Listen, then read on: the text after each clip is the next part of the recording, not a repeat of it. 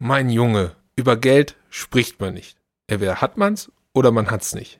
So oder so ähnlich hat jeder von uns diesen Spruch schon mal gehört. Aber was ist eigentlich mit dem Geld in der Library Music? Ihr werdet es erfahren nach dem Intro.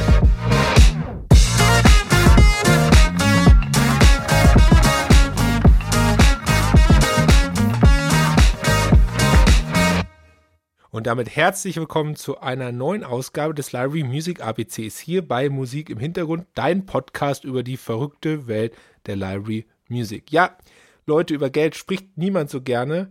Die Angst dabei ist immer, dass die genannte Zahl entweder zu klein oder zu groß ist. Entweder macht man sich zum Deppen oder man hat gegenüber einen Neider.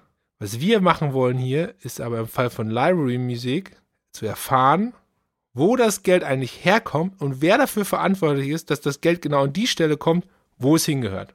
Und dafür will ich eigentlich zwei Bereiche jetzt kurz separieren, und zwar einmal den Bereich der TV-Sendungen und einmal den Bereich der audiovisuellen Produktion außerhalb des Fernsehens. Nehmen wir uns zuerst das TV vor. Ihr alle wisst, die schon mal hier den Podcast gehört haben, die TV-Sender in Deutschland Österreich und auch der Schweiz haben einen Rahmenvertrag mit der GEMA oder der lokalen Verwertungsgesellschaft, in dem alle wahrgenommenen Rechte der Mitglieder inkludiert sind. Sprich, der Sender zahlt direkt an die GEMA. Die öffentlich-rechtlichen verhandeln selber mit der GEMA und die privaten Rundfunkanstalten in Deutschland sind über dem VPRT vertreten und dieser verhandelt dann entsprechend mit der GEMA das Volumen der Rahmenverträge aus. Die GEMA hat ein ausgeklügeltes System entwickelt, und das meine ich ernsthaft, diese Gelder auszuzahlen. Jeder Sender hat dabei eine andere Wertigkeit. Die Musiknutzung, zum Beispiel ob es eine Promo ist, eine Serie oder ein Film, wird auch nochmal anders gewichtet. Das ist fair und ziemlich transparent für die Mitglieder, also für die Urheber. Jedes Jahr veranschlagt dann die GEMA einen sogenannten Minutenwert. Also wie viel ist eine Musikminute im Fernsehen generell wert und diese Musikminute wird dann multipliziert mit diesen Faktoren für die Sender oder für die Art der Musiknutzung. Das ist erstmal ein total geiles und einfaches System. Jetzt ist aber das Problem, dass dieses System basiert auf einer simplen Sache. Und zwar auf vernünftigen Musikmeldungen, die abgegeben werden durch die Sender. Und da kommst du oder ihr jetzt ins Spiel. Denn wenn man nicht das Richtige meldet, wenn man zum Beispiel für einen Sender oder TV-Produktion arbeitet und die Musikmeldungen halt lückenhaft sind, nicht die richtigen Komponisten hinterlegt sind, nicht die richtigen Verlage hinterlegt sind, dann bekommt halt nicht die richtige Person ihr Geld. Ja, das wäre, wenn eine Musikmeldung fehlerhaft wäre. Jetzt sind in der Vergangenheit schon die verrücktesten Geschichten passiert. Ich habe sie alle gehört und ich habe einige von denen schon selber gesehen.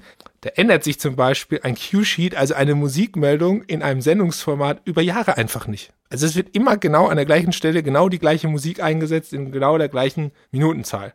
Was relativ unrealistisch ist, außer es handelt sich natürlich um eine Wiederholung. Dann werden einzelne Tracks eingetragen, die nie verwendet wurden. Entweder aus Gefälligkeit oder einfach, weil man es nicht geändert hat. Und dann wurden einfach Tracks die gesamte Sendung über genutzt, weil die Timecodes nicht hinterlegt waren oder man die nicht hinterlegen wollte. Also das heißt, ein 45 Minuten, da war einfach 45 Minuten die gleiche Musik drin. Der Rechteinhaber hat sich höchstwahrscheinlich gefreut, aber die Musik, die wirklich genutzt wurde, wurde natürlich nicht vergütet.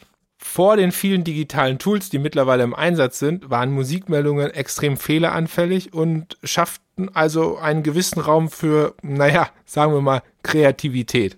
Aber mittlerweile ist das nicht mehr so. Wie ich schon häufig gesagt habe, es gibt viele digitale Tools, mit denen sowohl die GEMA wie aber auch wir Musikverleger unsere Musiknutzungen tracken und wir wissen relativ genau, wann, wo, wie lange einer unserer Tracks gespielt wurde. Für dich als audiovisueller Kreative ist sicherlich eine Information extrem wichtig. Jede Musikmeldung zählt.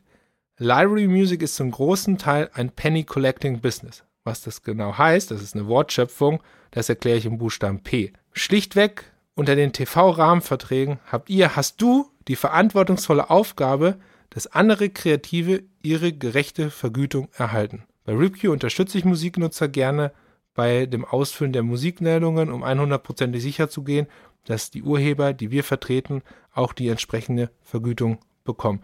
Denn die Musikmeldung steht im Mittelpunkt. Ohne Musikmeldung kann kein Geld ausgeschüttet werden und deshalb ist es auch so wichtig, dass die Musikmeldungen korrekt sind.